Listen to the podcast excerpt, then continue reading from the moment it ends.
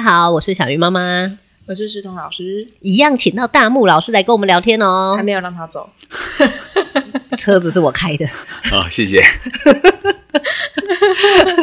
因为我们上一集在聊大木老师在教育别人哦，今天来听听他怎么跟自己的小孩啦。哦，行行，对对对，也是教育自己对。嗯因为我们今天是初次见面，嗯，然后他就在车上问说：“哎，为什么没有这个频道？”嗯，我说：“当一个美术老师跟当一个妈妈真的是心情不大一样。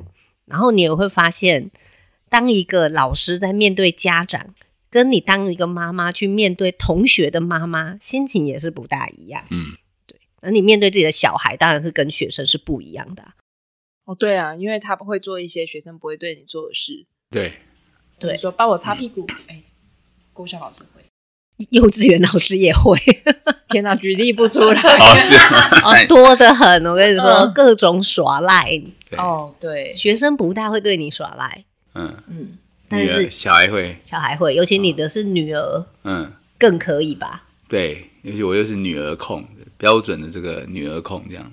他直接自己已经暴露，他就是女儿控。一定呢，就女儿就是生来宠的嘛。没有错，我老公也是这个态度。对，嗯，你那什么脸？对，我们有个爸爸是从联盟俱乐部这样。你是发起人？我不是发起人啊，他你是被受受邀的，对，我是被邀请的。对，这个俱乐部已经多久了？我也不知道啊。受邀是什么？不想探究。历史悠久，百年以上。受邀是说哦，看你真的失宠了，来我邀你。哦，你失宠了，你应该不是这样吧？对对对对，我女儿升大学我就失宠了，这样对。这么慢？你是真的很慢哎。哦，对啊，因为我们跟她关系很好，一直到高中毕业都很好。怎样个好法？她可以跟你讲说她交男朋友吗？当然可以啊，我要鼓励他。大家都以为我阻止，其实我没有。我也以为你一定会阻止哎、欸，我觉得他才是那个阻碍。还是你就是自己默默看好，像我觉得这个可以，那个不行。真的没有，真的没有，哎。你就鼓励他踏出一步。我喜欢小孩啊，所以我也喜欢学生，所以基本上他有男朋友，我就会当自己的小孩一样嘛，所以不会特别拦住。我刚才吓一跳，她喜欢小孩，所以很想要当阿公。对，我想说她想说什么，我吓一跳，好可怕哦。我我我有一次，我女儿就问我说，她几什么时候可以交男朋友？我就说，嗯，二十八岁好了。然后我女儿就说，啊，那你想当阿公吗？我说当然想啊，那二十八岁你。当阿公也太晚了吧，类似这样子回我读我这样，嗯、就是说她早一点交男朋友。她什么时候问？哎、欸，好像是高中的时候。他还跟爸爸说：“你那样那个时间当阿公太晚了。”我会笑死。他好认真哦。对，二十八岁开始没有马上可以当阿公哦。没关系，没关系，意思就是说我没有阻止他谈恋爱。嗯、我觉得这个他二十八岁才可以交男朋友。其实我觉得大木老师也是那个。生了孩子以后才有不同的生涯，因为你本来是在园区工作。对对，我本来在科技业，但我是负责做设计管理。哎，嗯，我这个念资讯工程，应该是写程式的，可是我比较喜欢艺术，所以我后来又去念设计管理，所以我就在科技业里面，我就算是这个美术人员，然后对对，算说算做视觉管理这样子。哎，那大概工作十年吧，十年都在科技业里面。那办公室在那个主科，但是我们黑科的在淡水。那等到我女儿三岁的时候，我就把工作给辞掉了，就换一个生活方式，到阳明山住了十年。但你为什么要她三岁的时候换掉？我很喜欢跟女儿相处的时间，可是我发现工作让我没有办法跟她相处，所以常常她三岁之前，我会发现我我回到家的时候，她已经在睡了嘛。啊，对，因为我们在新竹上班，回去有时候都很晚嘛。哦，我又不喜欢尖峰时间塞车啊。对。出门的时候，其实他还没醒来，因为怕塞车，有时候要早一点出门。好，那那出差就更不用讲了。一出差有时候一个月、两个月，哈，就就看不到小孩啊。我一想，我就觉得很可怕。以后我女儿可能就不认识我了，哈，这样子。嘿，所以等到她快四岁，要准备要读这个幼儿园的时候，我就觉得我要离开。这个工作环境要找到一个可以跟他相处的方式。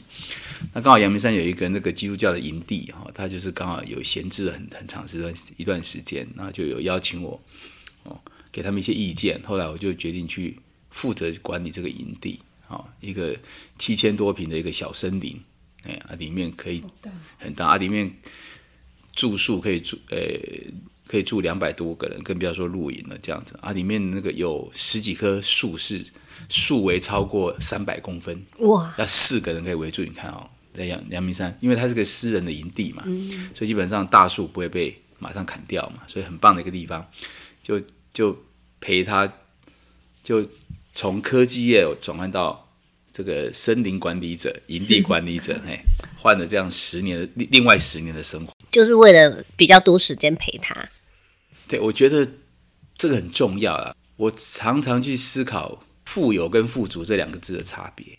哎，很多人的目标是追求富有嘛，就口袋很深啊，很多钱啊，可是他并不富足，因为他常常会觉得不够。但是。我给我孩子跟我自己的观念是，我们要追求的是生活的富足啊，富足就不一样了。好，那当然有些人说，啊，但是没钱人才会讲的富足嘛。啊，或或许这么讲，说我不需要有很深的口袋，但是我的生活可以很很容易得到满足。对，哎，那也很丰富，很丰厚，哎，生活经验很快乐。那我觉得这是我给我女儿的一个生活目标，也是我给自己的一个方式。所以我就觉得，我离开那个。年薪很高的一个工作环境，基本上我觉得没什么比跟我女孩相处还更重要，所以我就转换这样一个跑道。有诶，我最近也跟我女儿聊到这个话题，她就问我们说：“爸爸妈妈，我们家是很穷的还是有钱的？”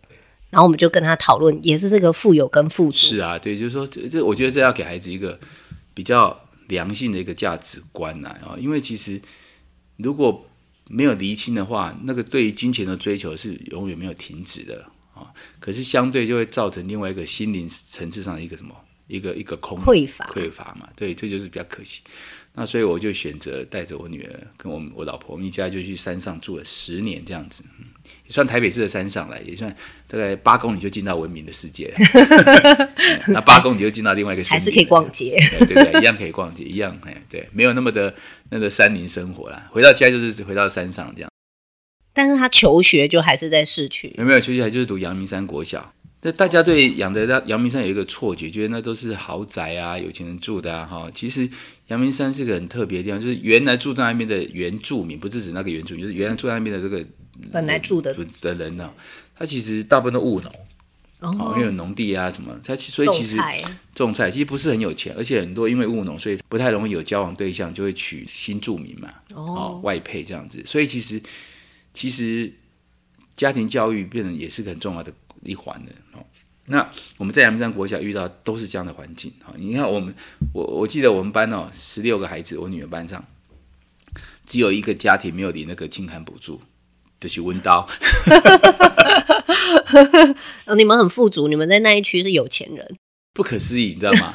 啊，真的有钱的不会去读山上这种学校，他就下山去读什么有名的学校啊，私立学校啊，或者是欧洲学校、美国学校啊。哦，那真的比较环境普普，就是读这个国国立的阳明山国小。那阳明山国小其实非常好，这样子哈。那我到现在我女儿都已经大二了，我还是回去这个学校带他们的课程，好，还还去幼儿园讲故事。去颁发勇气勋章哦，这一类的东西，好可爱哦！哎，勇气勋章很重要啊，这这些小小差就是，我觉得现在小孩在学习里面缺少荣誉感，嗯，被建立荣誉感嘛，哈，缺少啊，那也缺乏勇气啊。啊，我有一次去讲故事的时候，我就读到一本绘本，叫就叫做《勇气小火车》，嗯，里面就是形容说，这个小朋友如果说做一点突破的事情，比如说本来不吃红萝卜，他愿意吃了，嗯，那就。诶，时间到了，这个圣诞老公公就会开着这个勇气小火车，去送给这些小孩勇气勋章，好，拔牙不哭啊，对不对？好，这个赶一个人去上厕所啊，对小小孩来讲，这都是需要突破的啊，不怕黑呀，这样子。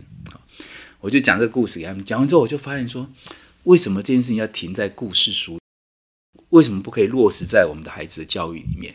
所以我就跟幼儿园的园长讲说：“哎，我们来推这个勇气勋章，我来负责制造生产啊，编几年就，我就是做真正的金属勇气勋章。所以小朋友就用故事来换，怎么换呢？就是他，但是不能一一吃了红萝卜就给个勇气勋章，这太容易了嘛，哈，对，所以他们就家长要要负责做好这个工作，不能不能腐烂腐爆，对不对？因为是为了帮助孩子嘛，对。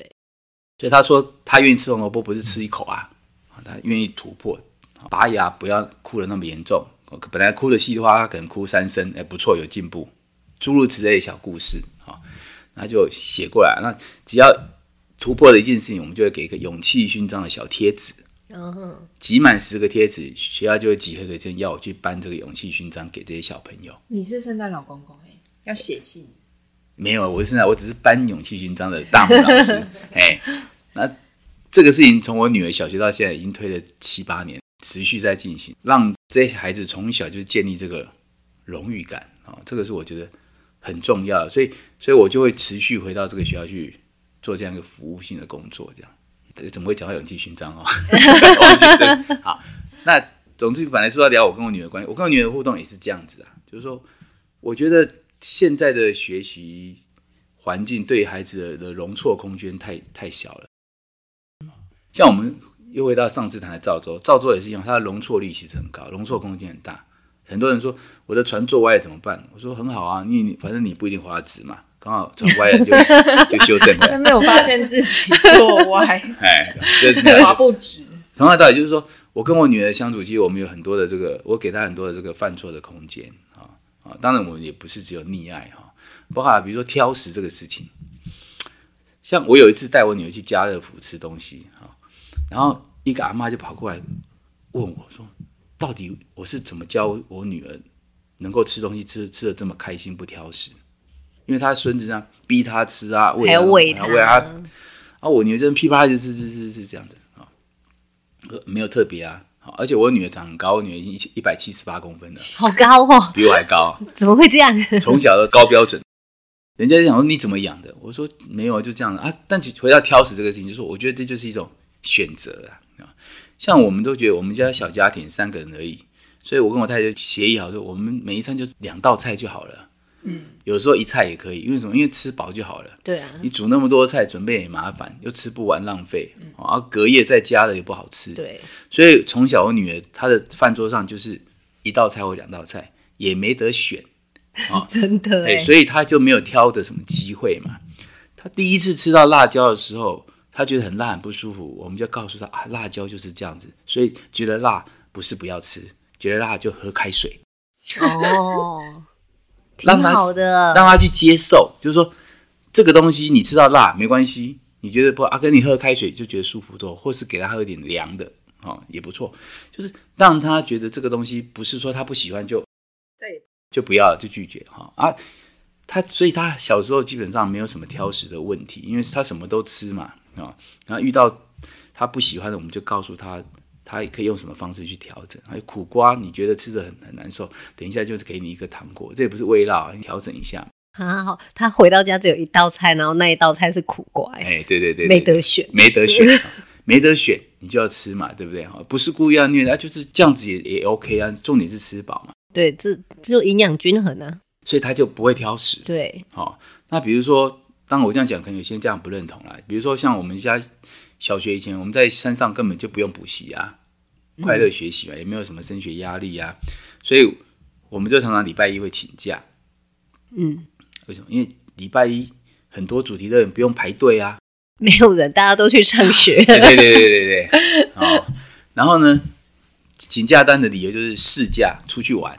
老师就说不可以这样子啊。我们说为什么不行？因为这样。比较有效率啊，哈，都都看不到礼拜一的老师 请假这件事，我就跟我们女儿从小跟我说，我们请假绝对不能说谎啊，对啊，事假就事假，好，什么时候可以请假？就是有事要请假，生病那要请假，心情不舒服也可以请假。哎，宝宝宝宝，我今天不想去上学，我心情不好，说可不可以请假？可以，就是照实讲。有个好处是当。当他觉得讲不出个理由想请假的时候，心情不好的时候，你就代表他在学校跟同学相处可能遇到问题了嘛。嗯，好，那我们当然就让他请，可是就可以去侧面去了解到底发生了什么事情，就是让他觉得请假是不会被刁难的。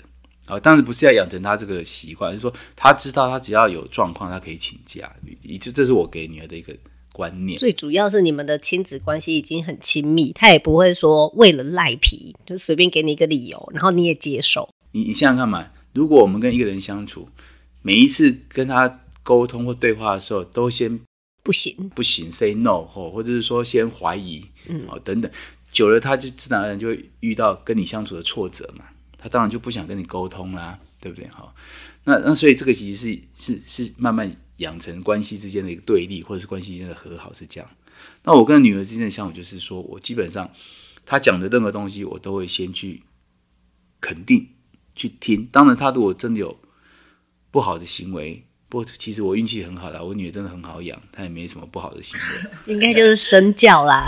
哦，像比如好功课，小时候小学功课越来越越重嘛，作业很多啊，老师考卷出一大堆啊，哈，到四五年级的时候，写不完就想睡觉啊。对啊，怎么办？怎么办？我就去睡比较好，因为你。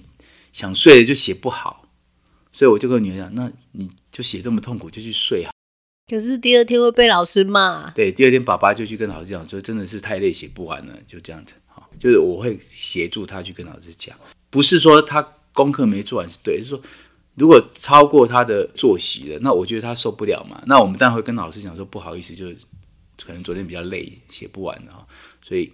或者是找机会再把它补回来，但是不要逼他很痛苦，这样去把它给一边打瞌睡一边做完。其实这样学习的效果也不好，也不好。对，所以这个这就是我，我们不会让他说觉得要特别故意去纵容，因为他也不会，他也蛮自我要求，但是也不会要求他一定要成绩到什么样的程。你你觉得你的能力可以做到哪里就就到哪里，这是我跟他相处的方式啊。包括说生活，嗯、像像我们在上海管理那个营地，我女儿帮忙切菜，不是像一般家庭说切个菜什么。几根红萝卜啊，几根茄子啊，没有啊。有人来我们山上办活动，两三百个人，一切就是三十斤、四十斤的茄子，站在那边三个小时都在做。站在那里 茄子，嘿，他小二就开始这样子帮忙切茄子，茄子比较好切嘛，大一点就要切红萝卜嘛，比较硬。嗯。不是，他礼拜一没有去上学，是说我礼拜六、礼拜天都在上班呢。哦，如果真的，如果真的是这样，是可以请假的，是不是？很合理，是啊，请劳务假这样子。我跟我女儿分享一个观念呢，也是有一些家长，我觉得也是应该要调整一下，就是说我们常常会被一个一个 slogan 给误导，就是说不要输在让你的孩子输在起跑点。我我觉得这一这句话伤害。很大，为什么？因为其实每个人的起跑点本来就不一样。对，而且其实人生不是跑百米啊，你不用在起跑点冲这么快，你知道吗？而且跑一跑还可以换跑道，就像你一样。对，因为人生是一个马拉松嘛，对不对？对。重点是你要持久，慢慢跑。那你要他一开一开始就冲得很快，在起赢在起跑点，so what？就输在终点。嗯。这个这个是杀伤力很大的一个 slogan，应该是。慢慢的看着他的状况，不同的起跑点，不同的环境，就不同的方式。我有一次去一个国中分享生涯教育，像那个《爱丽丝梦游仙境》，大家都有读过嘛？哦，你看那个爱丽丝在梦游里面，她就失去了方向嘛。她遇到那个柴什么猫，那叫柴郡猫，是不是？那只猫，那只猫叫好，哎，你们就那只条纹猫嘛。他 遇到他，就问他问路嘛，对不对？问他说，呃，我应该走哪一条路？结果那猫咪反而问他说，你要去哪里？结果爱丽丝的回答是。我我我都可以，也代表他没有方向，他不知道走哪里，啊他都可以。所以那只猫就再顺便回答一句话说：“既然这样子，那哪一条路都可以。”其实我们的孩子是不是就像这样活在梦游里？大部分，大部分，因为他不知道自己该走哪一条路，嗯，你知道吗？本来未来道路就是在不断的探索当中去修正，这个是合合理的啦。哈，只是说，可是如果完全没有修正，会不会我们孩子就在梦游啊？就是在他的学习完就是在梦游乱走乱转。像我女儿高中念大学的时候，你要念哪一所？她她就说学校教他们要填什么第几志愿第几志愿啊，因为会考成绩排。嗯、我说我说，可是那个第二志愿跟第三是你要念的吗？她说不是。我说那干嘛填？你就填一个志愿就好了，唯一志愿。想要去的那个。对，你想要去哪就填那个，其他不要填了。那他就问我啊，没考上啊？没考上，刚好啊，就休息一年再出发啊，对不对？为为什么一定要今年考上？为什么没考上你就要退而求其次去念你不喜欢的？嗯，对对不对哈？没有必要这样嘛。哦，就是你你既然喜欢这个学校这个系所，那应该它就是你的唯一志愿嘛。哦，当然我这样讲不是否定人家填那么多志愿啊。对，如果你你的孩子。没有任何的方向，或者他觉得这也可以，那也可以，就像那只爱丽丝一样，那就让他去试嘛，孩子。或者或者就是同一类的嘛，对，多填几个学校，因为他觉得哪一条路都可以嘛，对不对？哈，否则我们其实应该要从小建立孩子，要设定一个比较具具体的目标，就是说，当然目标设定完之后，有没有可能因为他的学习环境跟他的生活圈产生变化，也有可能啊。那之后再修正，OK，本来就是可以修正。可是不要永远都是没有方向去决定啊、哦，反正我先考上再说啊。哦，喜不喜欢也不知道啊。那这样子，我觉得学习就是一个很可惜的一个过程，因为他都永远都不知道自己要学。现在好像百分之九十八的学生都是这样。是啊，就是这样。年龄这差不多，年念的大学都不知道自己为什么念这个嘛。对啊，就是成绩到。啊，我成绩到了，我就就报这个吧，反正就是要念嘛，是不是？对，不然就二选一啊。我到底要去当医生还是当工程师？要念电机还是医科？对，就是就就很可惜，就是就是说。当然，很多人他最后还是闯出自己的路了啦。哎，可是我就觉得说，如果你在学习的过程当中，你就能够得到这种很确定目标的喜悦感，那其实基本上你你会提早得到幸福的感觉嘛。哦，不然你要到后面摸索了很久，你才才会找到啊。哦，像像我女儿就看我的工作形态，她就很羡慕啊。哦，就是她觉得哎，怎么有人可以这样不用打卡上班哦？好像很自由，很像很自由，还有时间去发什么勇气徽章，对不对？讲故事，对。可是他就像你刚刚说的身价，可是他慢慢的发现说，哎，当我在设计每一个专题、每一个课程的时候，我其实花非常多时间在做测试实验，中间他也发现我里面失败很多次，嗯，就是不是每一次我想做就成功了。好，或者说我觉得做这个成果我不满意，因为我觉得他的他的教学的顺序可能会影响会干，我就就才调整。所以我有他有发现我其实不是那么的那么顺利的就成，没那么轻松，没有那么轻松，只是说我的形态表面上看起来很自由，可是事实上我们备课的时间是上课的时间的好几倍嘛，嗯，对不对？当老师的应该都晓得，我们一个小时的课可能备课时间很长，尤其是新的课程。对对，那这个就是我女儿有看到的。哦，所以她其实有发现哦，原来我是这样在做事情。像我常常跟很多家长沟通，你要你的孩子有目标、有成就，可是你回到家里就废在那边，他看不到你的努力，他怎么样有榜样？很难，你知道吗？虽然你白天上班他看不到，可是回来有时候你要刻意一下，比如说你叫他不要划手机，啊，你就一直在划手机，那他能不划吗？没办法，没错，所以我们做父母亲就要牺牲嘛，就要刻意在孩子还看得到的时候做出一点这个自我振作。这是说要留一点工作回家做吗？没有办法，我不不一定啊。我意思说，比如说我们举滑举例滑手机，这是个很大的问题嘛。对，没错。玩手机这个事情，你我们做爸妈可不可以回到家跟孩子相处的时间能够多一点？比如说吃饭的时候，至少那段时间，你自己不要，你自己不要滑嘛，对不对？你自己滑，小孩子怎么不滑？对不对啊？当然有些这样更惨，就直接把手机丢给孩子去滑嘛，对，嗯，一起滑，一起滑，这个其实是有点可惜，你知道吗？我我是觉得说，应该要慢慢去做一些调整，那这样子对孩子其实会比较有帮助了哈。包括目标这件事情，哈，我记得我有一次去少管所演讲，什么所？少管所，少年观护所，哦，也是分享我跟我女儿的相处，包括我女儿的一些经验哈，然后他就。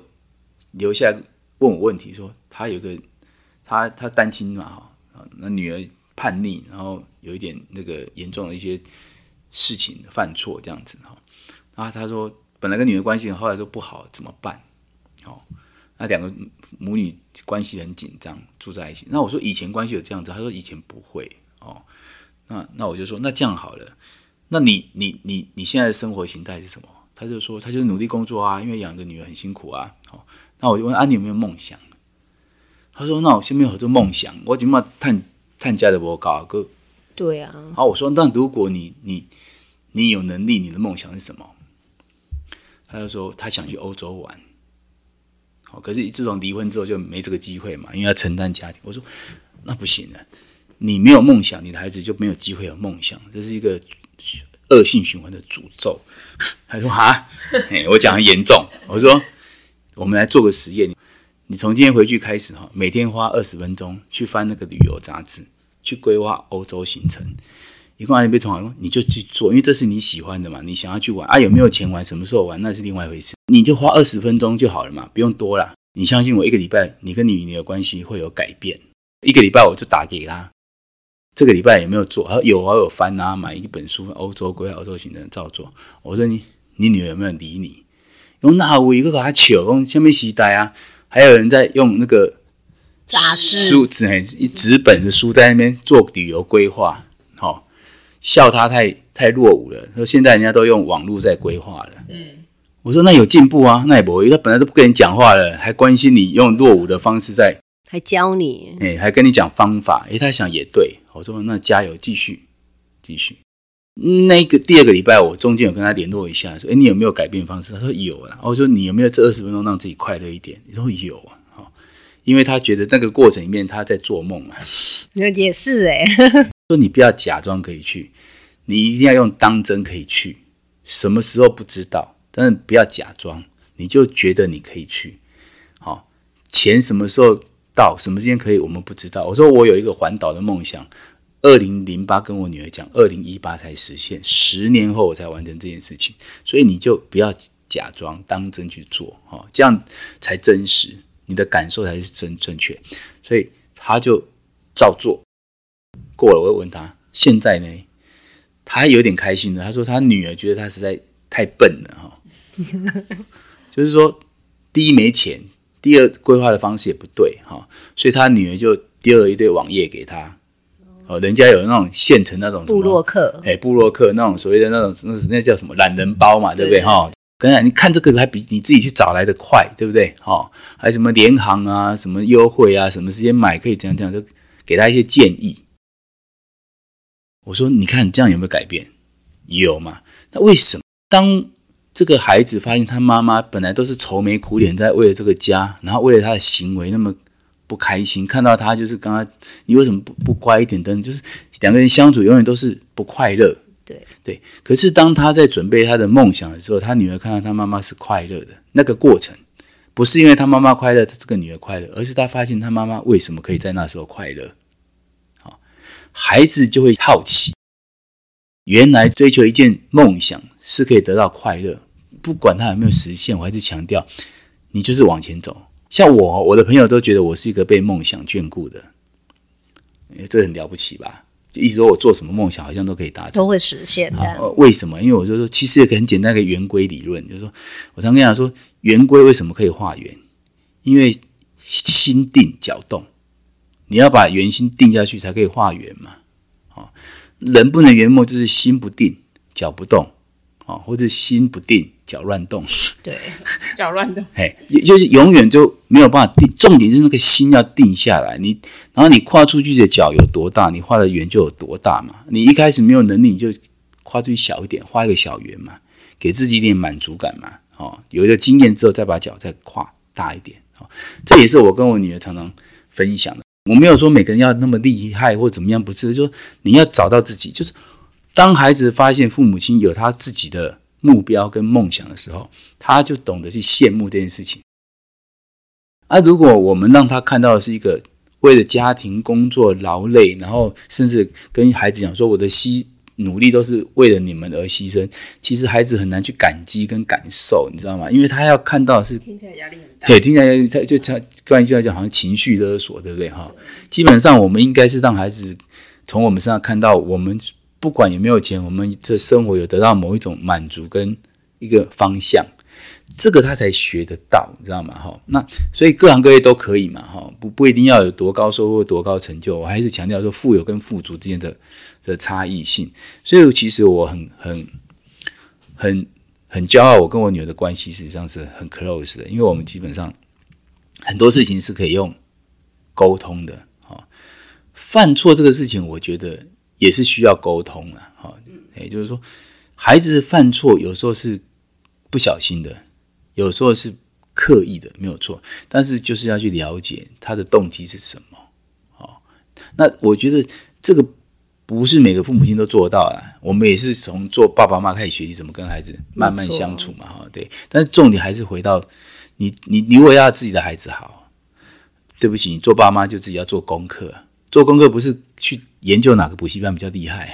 哦，现在很多人做这种功课。哎，这个我真的觉得，像你看我我我们家孩子从来不补习啊，他只有做一件事情，就是有一次他小三，他说他要去上那个英文美语课，不是那个那个为了考试，就是英文绘画。哦，好，那我就说真的吗？为什么？他说他觉得说他想要学英文歌，他觉得英文很唱英文歌很好听，很好，听。他想要学，我说好啊，那就所以他就去上那个绘画班嘛。哈，上了一年半的时候，有一次，因为他有一段时间生病，啊，就是缺席了两三次，啊，突然间他就说他他不想上了。哦，我说那钱刚交诶，这一期的哈，嗯，然后我女儿就说那。那我把它上完再不上好了，好，他的意思是这样，就不要浪费钱嘛。对。那如果你你你你的女儿这样跟你对话，你要怎么回答？我就跟我女儿讲说，我真的啊，那如果那么不想上，那我们就不要上好了。她就说，那可是交了钱嘛。我说没关系啊，不能浪费的钱又浪费的时间嘛。双双重浪费。对，双双重啊，就就反正又不能退费嘛，就算了，对不对？啊，你就不想上，干嘛强迫自己去上？好。但是很奇怪，我就会很好奇，他本来是自己说要上，为什么后来不上嘛？好，如果孩子有这一类问题，其实家长千万不要骂他，你自己都没学，你好像给了这急哈，对不对？浪费我的钱啊！骂他为什么不上？不行，一定要去上，类似这样子。嗯，很多时候会用这种管教的方式。其实只要孩子出现不愿意、勉强、为难，代表他发生了一些自己不知道怎么解决的问题。我们应该用这个角度去同理心，他到底出了什么问题啊？就想一想哦，他可能因为请了几次假，跟不上进度，会有压力。我就问他是不是这个原因？哦，他一开始说好像也不是，就不想上，不太好意思讲。我说那不然这样好了，我们先不要去上，那爸爸把你那个那个前面几堂课没有上到的进度，我们在家里先来恶补练练习一下，我就陪他练习哦，看进度能不能够让你追回一些。哦，他就说好哦，我我跟我女儿。学习上互动也是很很单纯啊，就是说，反正我教他，就会不断的去去确定他会嘛，用不同的方式哈、嗯，这样子嘿。然后所以英文也是这样，所以我就发现说，哎，几次之后，我就问他说，那你要不要再回去上上看？好，反正钱交了嘛，对啊。他就说，哦，好啊，继续。那连续上了两次之后，我就问他，你还要不要继续上？他就说，好啊，对，我们找到问题了嘛，因为他学习遇到什么挫折，好，所以他觉得。没办法跟上，就压力很大嘛。所以其实孩子常常会在说不愿意或不的时候，其实是有状况的。或者说有些孩子学习低成就，功课本来就不好，成绩就不好。就是你一直骂他，你觉得他就是不认真才不好。我们有时候会再想想，自己以前真的那么厉害吗？好像也没有嘛，对不对？哈，就是不能要求孩子做我们以前做不到的事情嘛。哦，对不对？所以其实孩子如果成绩不好，功课不好，他不一定是废，也不一定是懒，他可能就是某些地方无法理解，好，说不出来的，说不出来，哦，对，他不知道怎么办嘛，所以这个时候我们应该怎么样？应该同理心，哦，然后协助他去突破这个问题，啊，不然他不知道怎么去面对，他唯一的方就是逃跑嘛，拒绝嘛，然后甚至他就。越来越有什么学习障碍、学习挫折啊？这个是我觉得我们跟孩子相处，我们要去观察的。好，你去观察说，到底他是不是出了什么问题？好，我们家女儿现在七年级嘛，突然功课就变得很重，不要说小孩，家长都被打击到，被打击到就哇，怎么突然变成这个分数？然后当然就会，你就会听到很多家长就说：“哦，你怎么变这样？你怎么都不读书什么的？”就随便会帮孩子冠上一个叛逆期来。是啊，是啊，是青春期来了，嗯。你也来去看看他的那些书，真的很难呐，啊。是啊，他们不是故意的，啊。是是是嘛，对不对？就是很难呐，啊，也很难理解嘛，对不对？对。然后大部分爸爸妈妈就像老师刚才讲，那我就去帮你找补习班好。是。你自己也去听，你听完你也不会比较会。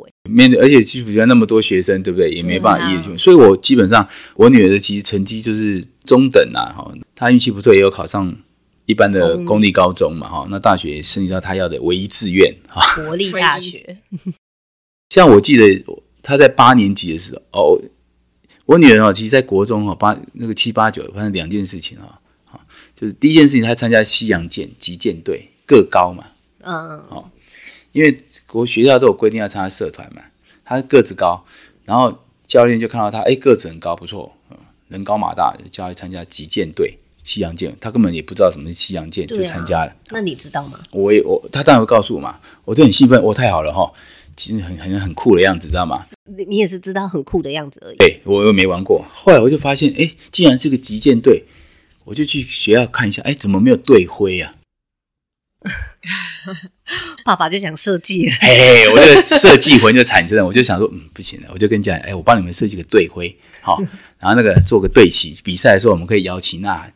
其实我们那个国中第一次我去看参加教育杯的时候，哇，我们是有队徽有队旗，超帅的，但是我们成绩是最烂的，什么都最完整，因为没有没有没有，只有对，但也没有衣服衣服没有，因为他们是。唯一那时候台北市少数国中的所谓的校队而已，并不是体育班，哦、所以去就是去玩的啊，被打回来是正常的啊，嗯、所以连那个衣服啊都捡路不过，还要跟人家借，知道吗？捡路不过，哎，对对对对。但是我我就想说啊，怎么会这样子呢？哦，啊，教练很有热情，因为教练其实事实上就是以前也是国家国手嘛。嗯、好，那设计了队徽之后呢，哎，学校就同意，只有他们击剑队可以把那个队徽贴在那个什么夹克上面。哦，制服的夹克上面，哎，这么帅，对对对对对哈，好，那这就是跟那个勇气军团很一样，就建立他们这个荣誉感啊，所以他们七年级就被打得很惨哦，都复赛都进不了，知道嗯，有时候我还听到那别讲，哇，打这么烂来打，就很糟糕，没办法，我们在旁边想，可恶，还我有这是过程嘛？对，好，到了八年级就发现一个问题，那个老师导师就要他们。八年级生都退队了，不要再玩了，不要再玩了。七年级可以玩一玩，因为反正也没成绩嘛，哈。哎，原来他们这个学校西洋剑打不出成绩，就是因为大家都只七年级打而已。好不容易啊，可是教练很可怜，因为我觉得教练他还蛮股热情，他也没有收钱了，因为他就是因为他自己是国手嘛，有热情嘛，然后就是带他们这个校队。我女儿那当年的八年级有三个女孩子，好，然后我就约谈他们两个孩子的家长。直接直接就那个了。对，跟小孩子先写一封信，我就说，其实哈，如果你们退队哈，是因为没有兴趣，不好玩，那那就没办法，不要勉强。可是如果你是为了怕成绩退步，啊，为了考试升学压力就退队，我说这个叫自私啊。为什么？因为教练花了一年培养你们啊，然后你为了自己的需要，你就。退出他，你就自己自私嘛？为什么？因为我不相信你每天多花两个小时去练西洋剑会影响你的成绩，这就是你要为这件事情付上什么代价。然后我就跟家长讲说：我们不要让孩子养成这种这种习惯。好，你要懂得去回馈教练对你们的用心以外，你要懂得对这个事情的选择坚持嘛，对不对？好，我就去约谈他们，这样还不错，哎。都同意留下来，真是太神秘了。收到了一个不是教练的信，然后还被不是教练的爸爸约谈，对，然后然后还同意了。所以他们八年级一年的练习还有集训，就是台北市教育杯少数不是体育班拿到当年的这个军刀冠军。不得不说，他们竞争对手也不多啊，是没有错。但是因为一般都是体育班嘛，嗯哦所以他们也很努力，哎，他们那个集训也很辛苦的哈。早上要晨跑那三千公尺，哎，我女儿本来是用走的，最后可以用跑的，练起来了，对，练起来，真的练起来。然后一直到九年级也拿到，甚至可以参加那个什么全中运，知道吗？哇，嗯，这非常不可思议嘛哈。我我还那个有一次还陪他们去参加这个福大杯。那这个事情就是他其中发现，就是我要我女儿知道说，哎，你儿子，我女儿本来是可以。保送体育班嘛，因为他们他有拿到两次的冠军，嗯、但他他也很可爱。他说：“哦，我不是天才，我觉得我的努力要比别人多很久，我才能够达到这个成绩。所以，我国中打完就好了，这不是他想要的目标。嗯，好，所以我就说：哦，好啊，那就不要去保送到那个什么中正高中这样子哈。他就没有没有参加这个保送。好，这其中一个故事就是我希望孩子家长要让孩子养成，不要随便就。就不为自己的选择负责嘛，对？对。第二事情就是八年级要熟辅，对国台湾来讲，八年级熟辅是最重要的嘛，是理所当然。理所也得不能请，不能不参加。少数基基本上一个班大概没有什么人可以不参加的，就是为了九年级的会考，对，是不是？可是那一年我们要去独木舟环岛。爸爸带他出去，又要请假，又要请假。哎、欸，完全不参加属虎，就是因为完全不参加、欸，没有意义嘛。一学期的都不参加，就是暑假的两个月舒服就不参加嘛，属虎、oh. 嘛哈，不是课哦，oh, 了解。哎、欸，课后他也没时间，他就要打西洋剑嘛。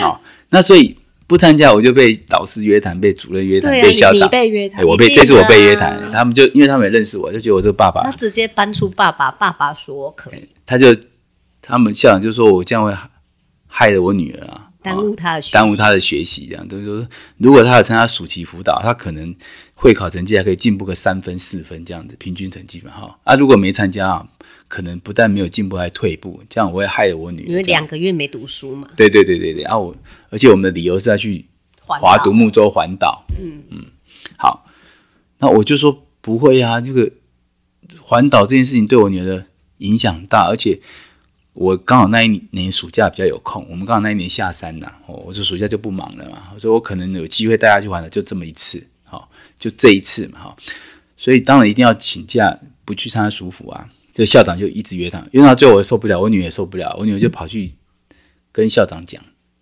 请你不要再约谈我爸爸了，我划独木舟是我一定要做的决定。你女儿也是蛮帅的，对，任性，也不是任性，我觉得要做沟通嘛要坚持嘛。好，我们环岛三十天，滑到第十天的时候，我女儿就说她后悔，早知道参加舒服，那个比较轻松啊，因为太累了，对不对？天哪，对爸爸好，对，因为太累了。我还可以吹冷气，你知道吗？为什么呢？因为我跟她滑的是手工舟，其实手工舟有个特性，就是我们的椅子的舒适度比较没那么好。当然，你可以不断调整，调整。那其他的孩子，台东孩子，他们滑的是高级的的独木舟买来的，所以就如果以车子来讲，人家开的是宾士，我们开的可能是非常破旧的二手那种小车嘛，哈，所以我们就很容易疲累，所以他前面时间很有挫折，就觉得很累又跟不上这样子。好，好，那我就知道哦，其实不是因为他能力，是因为我们。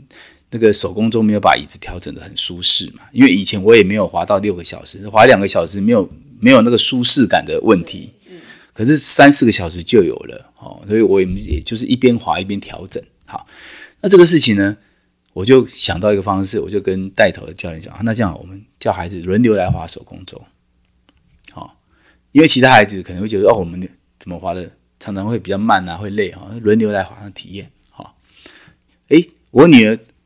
换他不是滑手工舟，或者滑那个市售的那种那种高级船的时候，他就发现舒服又有成就感。好、哦，哎，又笑，会笑，再也不要交换回去。哎，哎，他那个挫败感就没有了。好，很好。那我就大概这样实验了大概三五天之后，五天吧，第五天吧，我就把大家学生叫起来分享说：“那，你们这花了手工舟感觉怎么样？哦，这很累啊，腰很酸啊，一下子就脚麻，对不对？好。”我说对啊，那你就知道为什么前几天我们都落后了哈，因为我们身体不舒服嘛。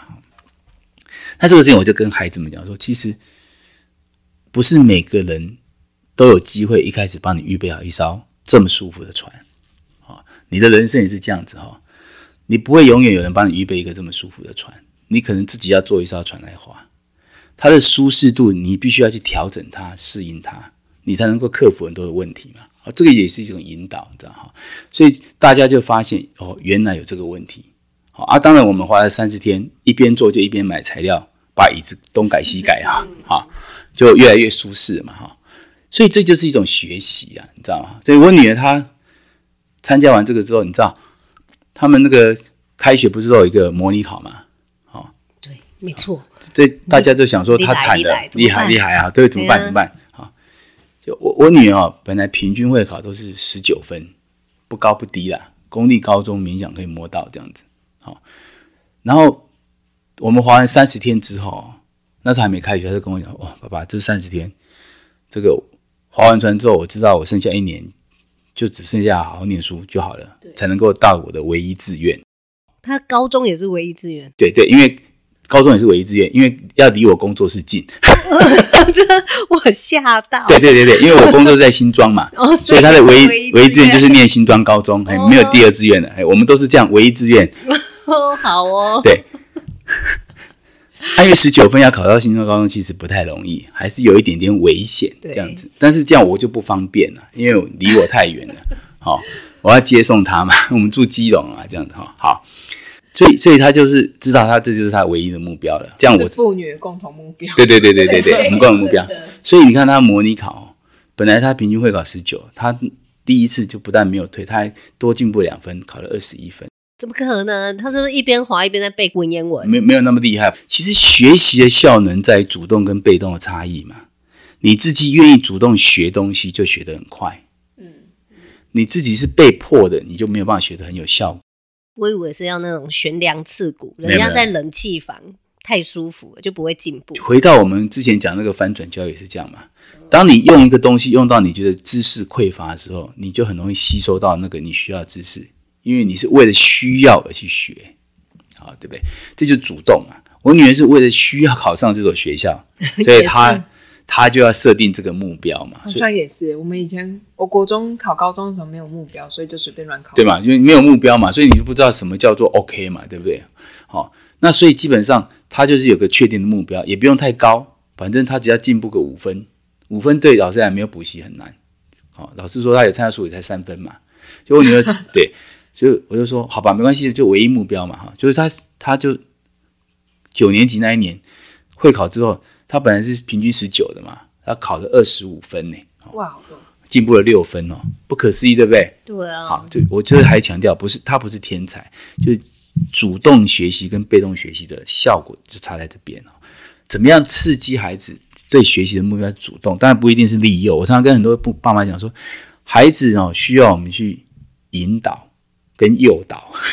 对，真的是不是哈？就是有时候你引导没有用，你只能诱导嘛。好，给他一些比较刺激他可以产生动力的一个方式。当然不是去跟他交换利益哈，诱导其实就是让他知道什么样的方式嘛。所以其实这两个都要同时进行。所以他就考上他的。唯一目标，唯一志愿，哎，唯一志愿新庄高中，这这就是目标设定的重要性啊。那我跟孩子相处，其实我们孩子想要啊，那万一他没考上怎么办？再一次，再一次，对，就是这样。就是人生，还是讲人生是马拉松，你知道不？不要去被那个外界的环境给限制。说，你想想看，很多孩子好，你就逼着他跟着大家一起上高中，一起上大学。那毕业之后工作没有顺利，他那那他跟人家一样毕业又怎么样？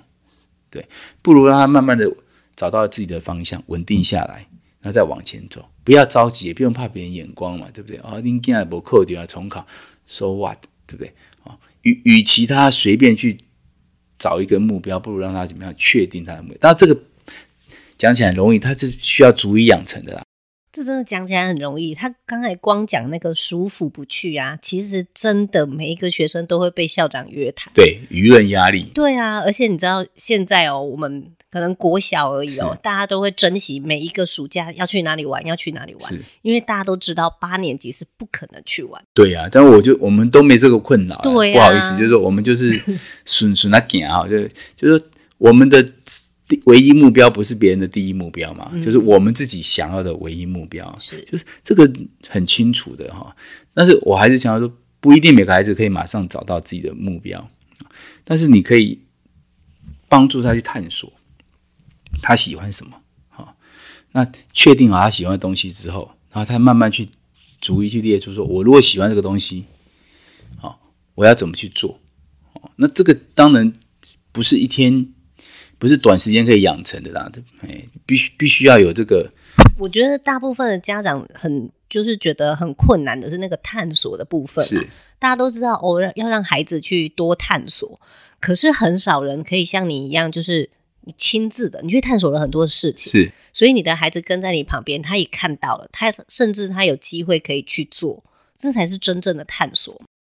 对哦，我们当然不能要求每个家长都要这样做，不过我还是强调嘛，就是说。没有人天生知道怎么做父母亲，对，我也是一样嘛。你当了父母亲，就从就要开始学习怎么当一个父母亲嘛。嗯、哦，那可能你自己的爸爸妈妈并不见得你认为他有一个很好的一个教育方式，或是很好的一些身教等等，不一定哈、哦。那但是你你如果希望你的孩子未来是好的更好，那你你就要开始归零学习呀、啊。对，就是你自己要放下自己。重新学习怎么协助孩子成长啊、哦，重新去认识孩子的学习环境啊、哦，那那没有办法，因为所有东西都要付上代价嘛。对，对，那那如果你自己做不到，那其实你也很难要要求孩子应该怎么样才能够做得更好啊，那就没什么好好好相怨的，不可能交给老师的，老师很惨嘞。他现在是老师，他这个好真实的脸哦，真的，老师要面对。一一般二三十个学生，对，也就算了，要面对二三十，哎，面对两倍五六十个家长，对不对？还有阿公阿妈，还有阿公阿妈，对不对？哦祖宗八代都叫出来，叫叫老师出来面对，对不对？哈。我我讲的很惨，不是我这种老师，我这种老师是很自由，我是自由教师嘛，所以我不受这个教育部的什么规范，对，我可以骂孩子，对不对？只差不能打孩子而已嘛，打学生、啊。不喜欢你不要来。对对，我可以选择嘛，对不对？对，对。但是体制内的老师真的，大大家多同理他们，就是说，因为他们他们也有自己的家庭，也有自己的要面对的情绪问题，孩子的管教问题，所以你又把你的孩子都全部丢给丢给他，你要他一个人承担，那我扣你。对好，不不可能嘛，所以其实像我当了四任的四年的家长会会长，好，我就跟所有家长讲说，我们不是来监督家长的，也去监督老师的，我们是在协助老师的。好，你只有让老师的问题被解决更好，你的孩子才会更好。好，你千万不要用那种我是监督者的角度去看这个老师，因为这样子对你孩子没有帮助啊。知道吗？哈，我们就发现老师有一些状况，我们应该是关心他啊，去带说他是不是家里有什么需要帮忙的啊？哦，需要被协助的啊？你这样去做，你的孩子得到一个很健康的老师，他才会得到很很好的教育嘛。哦，其实这也发生在我们实际案例里面。然后有个有个女老师是情绪很容易失控啊，哦，然后孩子都怕她，连老师看到她都有点害怕，家长也是哦这样子，哦。那我女儿刚好三四年级就要转转转到她的班上，所以有两三个听到这样就吓跑了，就转走了这样子。好，那确实有一次她情绪失控，骂了我女儿一顿，她误会嘛哈，就是有我，然后就是我我女儿当班代，然后代课老师没有来，那我女儿就不准小朋友出去外面，因为老师没来就要待待在这个教室。然后结果那个班导听说我女儿不让同学去出去，就是一不让去教务处讲老师没，他就生生气把她骂了一顿哈。那我女儿就这样，从来被没被骂过嘛，哈，那回来就是傲嘟嘟。我才一问发生什么事情就哭了，啊，就哦，原来就是这个事情。那我讲这些就是说，后来这个老师也发现他骂错，因为其实我女儿有去教务处讲，代课老师没来啊，老那教务处就说叫他们等，所以他就不准其他同学出去，这是他班长的什么责任？很合理啊。对，但是老师却以为说他不让他们都出去，嗯，错怪了就骂了一顿，骂了一顿之后。这个老师就马上知道他好像错怪，就，打电话来跟我讲啊。那如果你是爸妈，你要怎么办啊？你来讲刚刚那没干啊，你啊，这样转转转转转类似哈。好，那我我用扩音刚好开车，我女儿听到老师打电话来道歉哦，说不好意思错怪他的这样子哈。好，我马上就跟老师说谢谢哈。哦，为什么要谢谢？就是你你认道歉是一个很大的勇气，好，而且你你马上处理嘛哈。好，哎，刚好我又当会长，你知道不哈？所以他也可能有压力，但这个事情之后，我就开始侧面去了解这个老师是不是有什么需要协助的问题啊、哦？果不其然，他当时候家庭婚姻关系有一点紧张呐，哦，嗯，孩子也在成长，管教有点问题，类似这样子哈、哦。所以我就请一些家长，因为女老师我不能主动嘛，哦，对，哦，请一些女女性的家长写一些。信哈，或者传讯息关心一下，真的是鼓励他，或者说用一个同样是做妈妈的心情去帮他打气，给他打气一下，类似这样子。